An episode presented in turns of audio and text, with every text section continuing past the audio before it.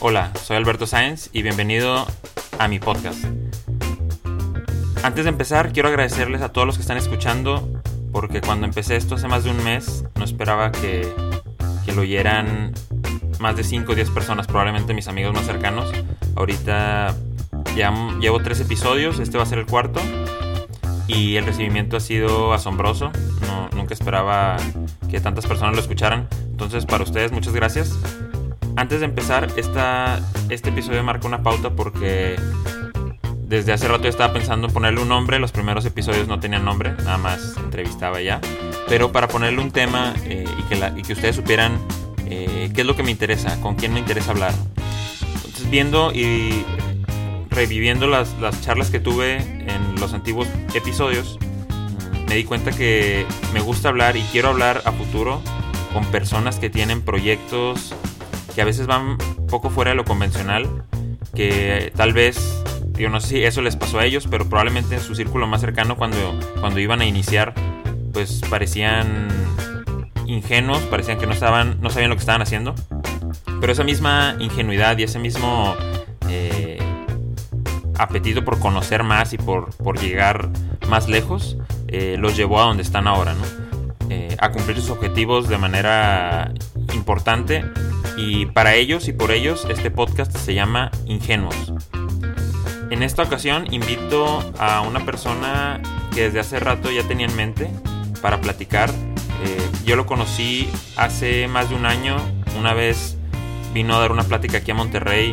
Imagínense que yo estoy, para los que me conocen, saben que yo estoy muy interesado en el tema de colaboración y principalmente colaboración entre creativos.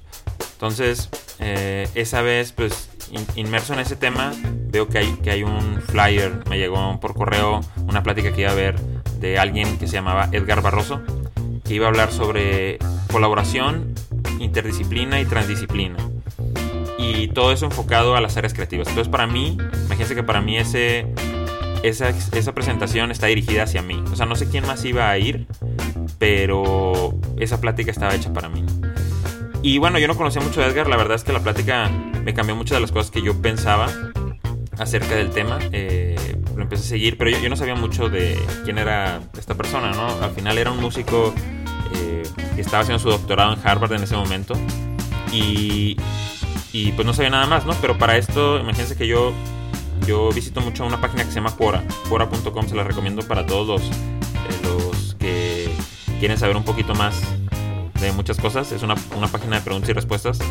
Y una de las preguntas que me salía, por seguir el tema de música, decía, eh, ¿quiénes son eh, jóvenes menores a 40 años que están innovando en el tema de música, música clásica? Y para mi sorpresa, eh, una persona que contestó citó a unas 30 personas, entre esas salía Edgar Barroso. Entonces, Imagínense que yo, yo lo conocí en un mundo donde tenía que ver con, con, la colaboración y la transdisciplina, pero por otro lado me encuentro que también es un músico muy exitoso y que está rompiendo barreras. Y también me doy cuenta que está metido en el mundo del emprendimiento, en el mundo de la educación. Entonces, eh, cuando supe que iba a venir a Monterrey, tenía que invitarlo. Entonces, para ustedes, esta plática eh, espero que les guste. Y ya sin más rodeos, aquí los dejo con Edgar Barroso y el podcast de Ingenuos.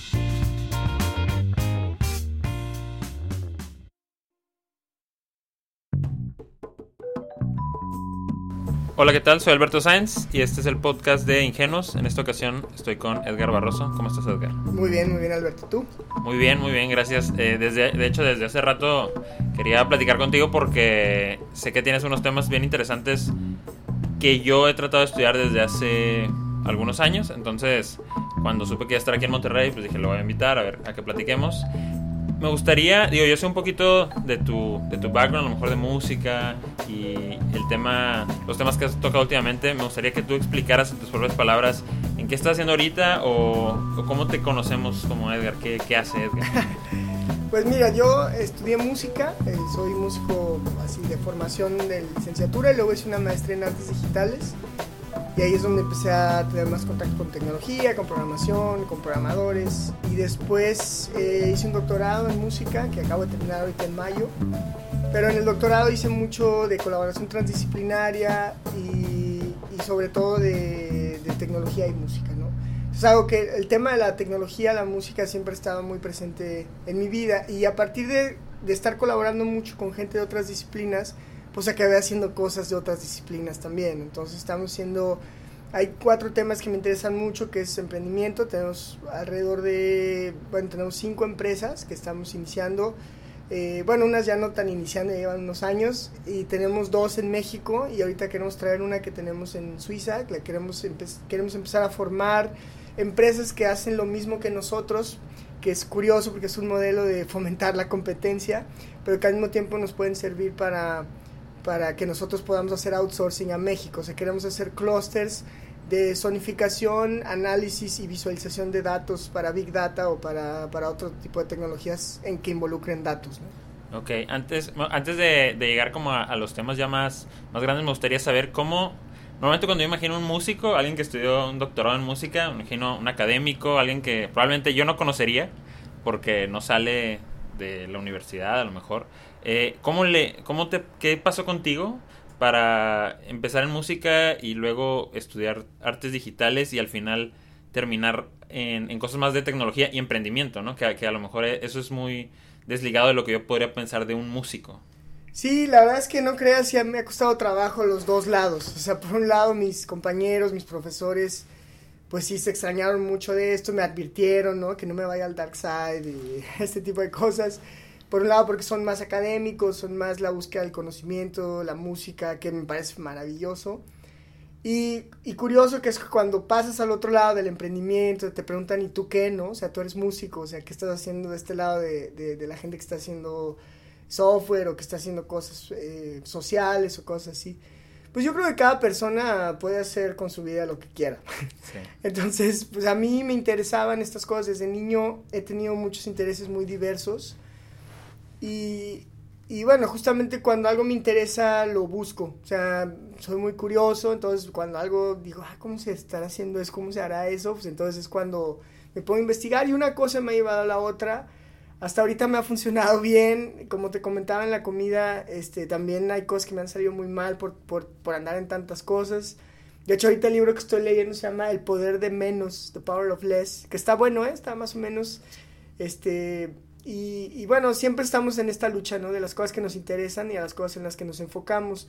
Por muchos años me enfoqué en la música. Eh, la música me dio muchas herramientas que a lo mejor no te da un MBA, pero que te dan cosas que sí puedes utilizar en los negocios o en, en las ideas que tú tengas para desarrollar. A mí, de hecho, la palabra negocios como que ni se aplica porque más bien son proyectos que me interesan y que al mismo tiempo estoy muy consciente de mi edad, de, de, de, mis responsabilidades y pues me tengo que ganar la vida de alguna manera. ¿no? Entonces hay, es algo que todos tenemos que resolver y pues cada quien lo resuelve como quiera. Decía mi maestra de composición, cada quien se rasca las pulgas como pueden. Ok. Este, he visto que, has, que normalmente, bueno, he visto en pláticas que has dado que tienen que ver con música, he visto en pláticas que has dado de, a lo mejor de emprendimiento o temas, o a veces posteas cosas que tienen que ver con creatividad, innovación. Uh -huh. eh, inclusive hasta lo de 60 minutos por México. Sí. O sea, son temas totalmente diversos. ¿Tú los ves como algo bien distinto cada uno del otro o los ves como en un, en un panorama o en un mapa que dices todo tiene que ver con todo? ¿Cómo lo ves? Totalmente la segunda. O sea, para mí es súper lógico, ¿eh? Todo, o sea, para mí es, es la consecuencia lógica de lo, que, de lo que venimos haciendo. O sea, a mí me interesó mucho primero la creatividad, las artes, cuestiones de poder crear contenido y significado emocional, musical, intelectual a partir de unas partituras. Después me interesó mucho la colaboración, después me interesó la colaboración transdisciplinaria, después a partir de ahí pues me empezaron a interesar el tema de la colaboración, que para mí es fundamental y creo que México tiene que enfocarse mucho en estudiar, reflexionar y aplicar mejores maneras de, de colaborar antes que empezar a hablar tanto de innovación. Si no sabemos colaborar, está muy duro que hagamos hacer innovación. Y, después de ahí, eh, pues empecé a ver, empecé a, hacer, a, colaborar en proyectos de otras disciplinas, entonces eso me llevó a hacer desde cosas de desarrollo de software o cosas sociales o cosas que a otras personas les interesaban y que como ellas me habían ayudado a mí, pues ahora me tocaba a mí ayudarles a ellas, ¿no? Que es un poco lo que, lo que cambia. Y entonces ha sido un proceso muy orgánico, no hemos forzado nada, así que para mí estos temas que son los que más me gustan, en los que estoy más interesado, que son colaboración, innovación, educación, con estos dos aspectos que te conté de la música, de regresar la música a las aulas de la educación en México y, eh, y emprendimiento, sobre todo ayudar a los chavos a que hagan empresas con ideas que ellos quieren desarrollar. Ok, ahorita que, que dijiste México, eh, me interesa ver o saber tu postura, por ejemplo, ahorita últimamente las universidades o en, en, general en, en, los, en Facebook o en Twitter, todos hablan de colaboración, innovación, emprendimiento, pasión, ¿no? Sí. Eh, ¿qué, ¿Tú cómo lo ves? O sea, ¿qué necesita, eh, desde tu visión personal, México? ¿Tú por dónde empujarías para que para que se pudiera, no sé, incrementar los emprendedores o a lo mejor hablar más de una cosa y menos de otra. Sí. ¿Cómo lo ves eso? Bueno, obviamente es una visión muy particular mía. Eh, lo, el único que no estoy de acuerdo que dijiste es que de colaboración no se habla mucho, se habla más de innovación, se habla más de emprendimiento, pero de colaboración no tanto. Y creo que es un tema clave para, para que de veras surjan todas estas cosas. México es un país que ha dado un cambio maravilloso en los últimos años, eh, está muy unificado en este tema, las universidades, si te fijas en el discurso incluso del Politécnico y que eso creó muchos problemas recientemente, eh, están apostando mucho a emprender, a, que los chavos mismos generen su propio empleo, etc. Sin embargo, hay una parte que, que yo le digo que es el culto al método y el culto al gurú, que me preocupan, no digo que estén mal, pero me preocupan que México y muchas universidades, mucho dinero federal, dinero de todos, eh, se está gastando en traer a estos personajes maravillosos que han logrado cosas impresionantes en su vida pero que vienen, nos dan una conferencia de una hora y se van. Entonces no estoy seguro si esa es la mejor estrategia que podemos pensar. Para mí estuvo muy bien por unos años porque es para introducir el tema, para que todos nos empapemos. Pero yo creo que México tiene que llegar a un grado de madurez en el cual diga, bueno, buenísimo traer a los grandes o a las metodologías lo mismo, ¿no? O sea, metodologías que si Lean Startup, que si Design Thinking, que si Disruptive Innovation, todo este tipo de cosas que son pues una influencia directa de Estados Unidos eh, también nosotros, yo les digo siempre que tenemos que recuperar nuestra soberanía creativa, ¿no? O sea, también nosotros en algún momento decimos, bueno, ya aprendimos, ya vimos cómo lo hacen en otros lados, pero ¿y ahora nosotros qué? Y la otra parte que quisiera ver más es justamente más colaboración entre los chavos, que se, que se enseñen más entre ellos, que si va a venir un gurú, que por lo menos pase dos semanas con los chavos trabajando todos los días, ocho horas, si no, pues mejor ese dinero invertirlo en los chavos para ver si necesitan un Arduino, pues podérselos dar. Si necesitan eh, cualquier cosa que necesiten para que logren las cosas que quieren hacer. Para mí, el error que se está cometiendo mucho en las instituciones educativas es la idea de enseñar innovación. Yo no creo que la innovación se pueda enseñar, yo creo que la innovación se habilita. O sea, tú tienes que habilitar a los jóvenes a que hagan lo que quieren hacer. No tanto decirles los pasos, ni decirles cómo hacerlo, ¿no? Que es como como, como yo he visto que se ha hecho mucho, no, mira, para innovar tienes que hacer esto, esto, y para que tu idea sea buena tienes que validarlo así, así, así.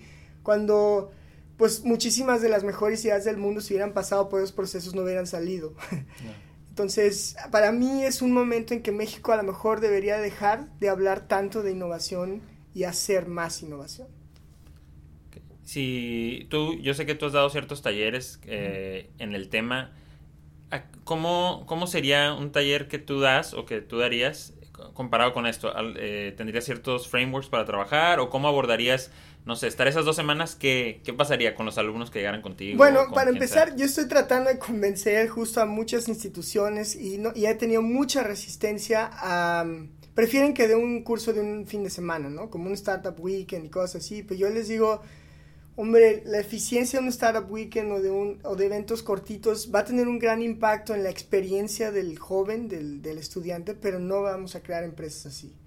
Entonces, yo estoy tratando de, mis talleres, yo lo que quisiera, mi sueño sería poder tomar grupos de jóvenes con ciertas características y trabajar con ellos alrededor de dos años o un año con una mentoría muy cercana y también al mismo tiempo que ellos se involucren en cómo nosotros, que somos un poquito más viejitos y estamos emprendiendo 10 años después que ellos y que ya tenemos más experiencia, que hemos cometido muchísimos errores, que vean cómo emprendemos nosotros. O sea, es decir, yo creo que un, joven va a aprender más de emprendimiento de ver a alguien que tiene más experiencia emprender que yo decirle un lecture, ¿no? De, emprendimiento. O sea, es más sobre la práctica y, el, y luego nosotros poder habilitar a esos chavos a que empiecen sus, sus propios proyectos. ¿Cómo sería un workshop conmigo? Sería pues vente, estos son los proyectos que tenemos, estos son los problemas que tenemos, cómo lo resolvemos entre todos, nosotros le haríamos así, tú qué harías, y involucrar a los chavos también en nuestro emprendimiento,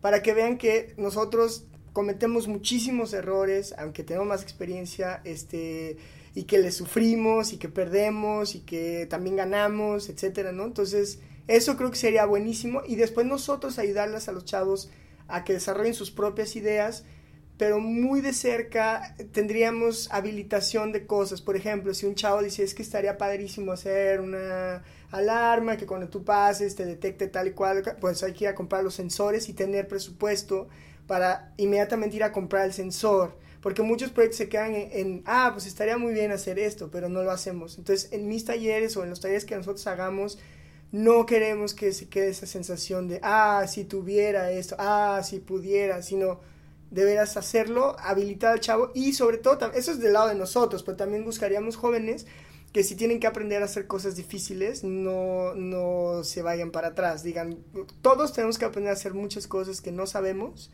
Y incluso a mi edad todavía estoy aprendiendo a programar en nuevos lenguajes y cosas así. Y me cuesta mucho trabajo porque como bien sabes, con la edad uno se hace más menso. Eh, pero aún así, esta curiosidad creo que es la que tenemos que fomentar. Y la mejor manera de enseñar esto no es diciéndoselos a los alumnos, es con el ejemplo. Es que vean que un cuate de 37 años está aprendiendo un lenguaje de programación nuevo y es muy inmenso y se tarda el triple de lo que ellos se tardarían y aún así está aprendiendo. Y es, eh, o sea, yo creo mucho en enseñar con el ejemplo hasta donde uno cree en sus valores, en lo que sea y no tanto basar en que si tienes una empresa de 800 mil millones de dólares, ¿no? O eres un gran gurú no. De hecho, se me hace más fructífero eh, estar cerca de los jóvenes cuando somos mexicanos, quizás hasta estudiamos en las mismas universidades. Entonces, creo que puede ser muy interesante que voltemos a ver más hacia adentro de México y empezar a, como te decía, a recuperar nuestra soberanía creativa, ¿no? a pensar por nosotros mismos, a cuestionar, aunque sea el supergurú y aunque venga de la universidad que venga, cuestionar, porque tenemos el derecho e incluso creo que debemos hacerlo. Ya. Tocaste un, un tema cuando dices que, que, no se habla mucho de colaboración aquí. Eh, en los lugares en los que tú has estado, has estado eh, ya sea por ser músico, donde probablemente la colaboración es algo que es, está de base. sí, depende. Este, En, en, Harvard a lo mejor o en, Suiza. O sea, ¿cómo, ¿cómo, has visto que se ve la colaboración eh, en otras partes, por ejemplo, en Harvard como universidad y aquí en México? ¿Cuál es la diferencia o por qué no, no está pasando eso? Eh? Mira, digo, no me gusta comparar países o universidades o lo que sea, porque todas son diferentes y todas son maravillosas. Pero lo que sí te puedo decir es que los países y las universidades que están haciendo las innovaciones más importantes del mundo no se preocupan en gritarlo a los cuatro vientos. Están más enfocados en hacer la innovación misma que, en anunciarla. Eh, y sus energías y sus recursos los concentran en que los chicos que están haciendo las innovaciones tengan todos los recursos, todas las habilitaciones, que es lo que te decía, yo me, o sea, me da mucha risa porque llevo en Suiza dos años, que Suiza está calificada como el país más innovador del mundo, y nunca he ido a una conferencia en Suiza. o sea, nunca, nunca he ido a una conferencia. Más bien vamos a talleres, vamos a, a lugares donde la gente se junta, eh, se enseña. Son menos divertidos que en México, pero son más eficientes y son, son, son eh, juntas donde los chavos aprenden a programar o aprenden a hay filósofos, hay las humanidades, por ejemplo, creo que también es un tema que se está olvidando mucho. A mí me encanta la tecnología, pero creo que las humanidades son fundamentales para que haya un buen, una buena reflexión y, profundidad en el emprendimiento en México. Las humanidades y las artes y la cultura. O sea, México me parece que la opción obvia es que hiciéramos más emprendimiento cultural, porque cultura es lo que aquí tenemos muchísima, ¿no? Pero a lo que, o sea, lo que te respondo es que en otros lugares quizá la diferencia es simplemente que están un poquito mejor organizados. También hay una cuestión de fiabilidad que, que para mí es, ha sido una gran lección de, de vivir en Suiza. En alemán, eh, fiabilidad se, se, dice Verlässlichkeit y viene en medio, si te fijaste, está el verbo lassen, que, que, quiere decir déjalo. Entonces la palabra significa, no te preocupes, déjalo, que yo voy a hacer lo que me toca hacer cuando me toca hacerlo. Para mí ese principio tiene más profundidad que muchísimas otras palabras muy fancy, ¿no? De que si es, no sé, algo muy, muy de innovación y eso. Simplemente si los mexicanos, el día que los mexicanos hagamos lo que tenemos que hacer cuando nos toca hacerlo, vamos a hacer muchísima innovación, vamos a ser un país mucho más productivo eh, y, y, un país que hace innovación y no un país que habla de innovación. Ok, casi ya por, por terminar, me has contado eh, que ahí te interesa, bueno, que vienes a México y hablas mucho de música, pero también tocas el tema de educación. Eh, ¿Cómo, digo, para una persona que no está a lo mejor muy metida en el tema, eh, a, lo mejor son dos cosas aparte, ¿no? Sí. ¿Tú cómo, cómo, lo ves en dónde se toca la educación y la música y, y, qué es lo que quieres empujar ahora? Si tú, si tú vas a Google ahorita y pones música y educación, te van a salir un billón de resultados. Si pones música y salud, te van a salir 1.5 billones de resultados. Es decir, es muy sabido que la música y la educación, la música y la salud están muy relacionadas. Para mí, eh, y es muy bueno que lo aclaremos, yo, no, yo no estudié educación, no soy un especialista en educación, pero hay dos cosas que a mí me interesan mucho que la música puede, puede ayudar y contribuir a que la educación mejore. Bueno, primero hay que regresarla a las aulas, ¿no? Porque desapareció, este, estuvo muy mal enseñada por muchos años. Eh, piensa que los métodos que utilizamos para aprender música son métodos del siglo XVI. De hecho, la definición de música que, sea, que, es, que todavía la pueden encontrar en muchos cursos de música es del siglo XIV. O sea, no nos hemos actualizado nada en, en muchísimas técnicas, sobre todo en, la educación pública, pues la quitaron de plano, ¿no? Este, o es así una clase para cantar el himno nacional. Y la música es mucho más que eso, es decir, la música, si, te, si lo piensas, ¿por qué existe la música? La música es vital para todas las culturas, en todas las épocas. Entonces, yo lo que estoy tratando de decir es que veamos a la música como una especie de hub, una especie de aeropuerto donde los estudiantes puedan juntarse y de ahí aprender física, aprender, por ejemplo, física del sonido, puedan aprender cognición, neurociencia, puedan aprender, obviamente, matemáticas, que todo el mundo sabe que pues, la, forma en que se escribe la música tiene que mucho que ver con las matemáticas pero que también pueden ver cosas cognitivas. O sea, la música es una de las pocas cosas donde se involucra lo racional y lo emocional, lo objetivo, lo subjetivo, y todo está en, en esta cosa que todo mundo oye y disfruta todos los días de su vida. ¿no? Entonces, a través de la música eh, se pueden regular muchas cosas que sería fantástico incluirlo otra vez en el sistema educativo. Eso por un lado. O sea, la primera función para mí es regresar la música al Sistema Nacional de Educación como un vehículo para enseñar otras disciplinas, no nada más para que sean músicos. Obviamente los que sean músicos profesionales, pues eso sí los vamos a mandar al conservatorio y a, a las instituciones que se dedican a formar músicos profesionales. Y ese es otro tema que también hay que revisar, ¿eh? pero ese es otro tema.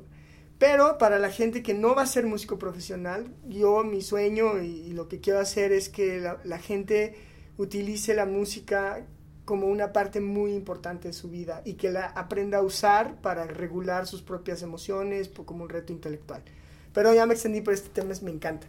Y la otra cosa que creo que la música enseña de manera muy natural y que veo mucho cuando estoy con estudiantes es la la curiosidad, o sea, cómo generas curiosidad en los estudiantes. Si un estudiante no tiene curiosidad, nunca va a aprender. O es, lo que te decía hace rato, es como si alguien que tiene una adicción lo mandan a rehabilitarse, pero no quiere rehabilitarse, pues no se va a rehabilitar. Es lo mismo, un estudiante que no es curioso por el conocimiento, pues por más que le enseñes, pues no va a aprender. Entonces, la música puede ser un vehículo para fomentar la curiosidad, por un lado, y por el otro hay una habilidad que para mí es fundamental para, para, la vida y que es importantísima para los estudiantes, que es cómo aprendo algo que es muy difícil. Y la música, pues obviamente cuando estudias un instrumento, cuando estudias contrapunto, armonía, etcétera, pues es muy difícil. Pero la música es muy normal que sea muy difícil. Entonces tenemos muchísimas técnicas, muchísimos procesos, eh, métodos, tips para enfrentar algo que es muy difícil. Simplemente, por ejemplo, cuando tienes que tocar una obra de, no sé, en cello, por ejemplo, tienes que tocar la sexta suite de Bach, que es muy difícil, pues hay maneras de afrontar esa dificultad, de, irlo, eh, de irla asimilando poco a poco. Entonces esa habilidad de aprender lo difícil creo que es algo que se debe enseñar a todos los estudiantes, independientemente de que estudien. Entonces ese es mi interés en la educación, es regresar la música a la educación del Sistema Nacional de, Educación de México y la otra es eh, enseñar curiosidad y el aprendizaje de lo difícil a través de técnicas y métodos que utilizamos todo el tiempo en la música. Pues va, este, ya desde hace rato tenía ganas de, hacer esta plática y creo que muchas de las cosas que, dudas que yo tenía personalmente, eh, me las dejaste más claras. Para los que quieren saber un poco más de Edgar, eh, su trabajo o a lo mejor eh, producción que va a hacer o diferentes cosas se pueden meter a es edgarbarroso.net, ¿verdad? Esa es mi página de compositor, sí. Ah, Edgarbarroso.net, pero tengo otro un blog que escribo en español que se llama edgarbarroso.org, lo mismo pero con org. Y bueno, hay varias cosas que, que está, o sea, covolución.com que está en construcción, pero bueno, hay covolución, inovolución, eh, eduvolución, musivolución, etcétera. O sea, hicimos todo este tipo de con la misma con la misma terminación. En Suiza la parte de Musivolución se llama Musitivity. Okay. Eh, eso lo tengo con un socio que se llama Etienne. Y bueno, eh, esas son estas cosas, ¿no? Innovación, colaboración, emprendimiento, educación y, y, musivolución. O bueno, regresar la música a donde debe de estar, que es en el plano principal de la educación de, de un país. Ok, perfecto. Digo, aún así voy a poner los links ahí abajo del podcast, pero muchas gracias. Este, no, gracias a ti, Gracias por ver y pues para todos los demás, eh, gracias por haber escuchado.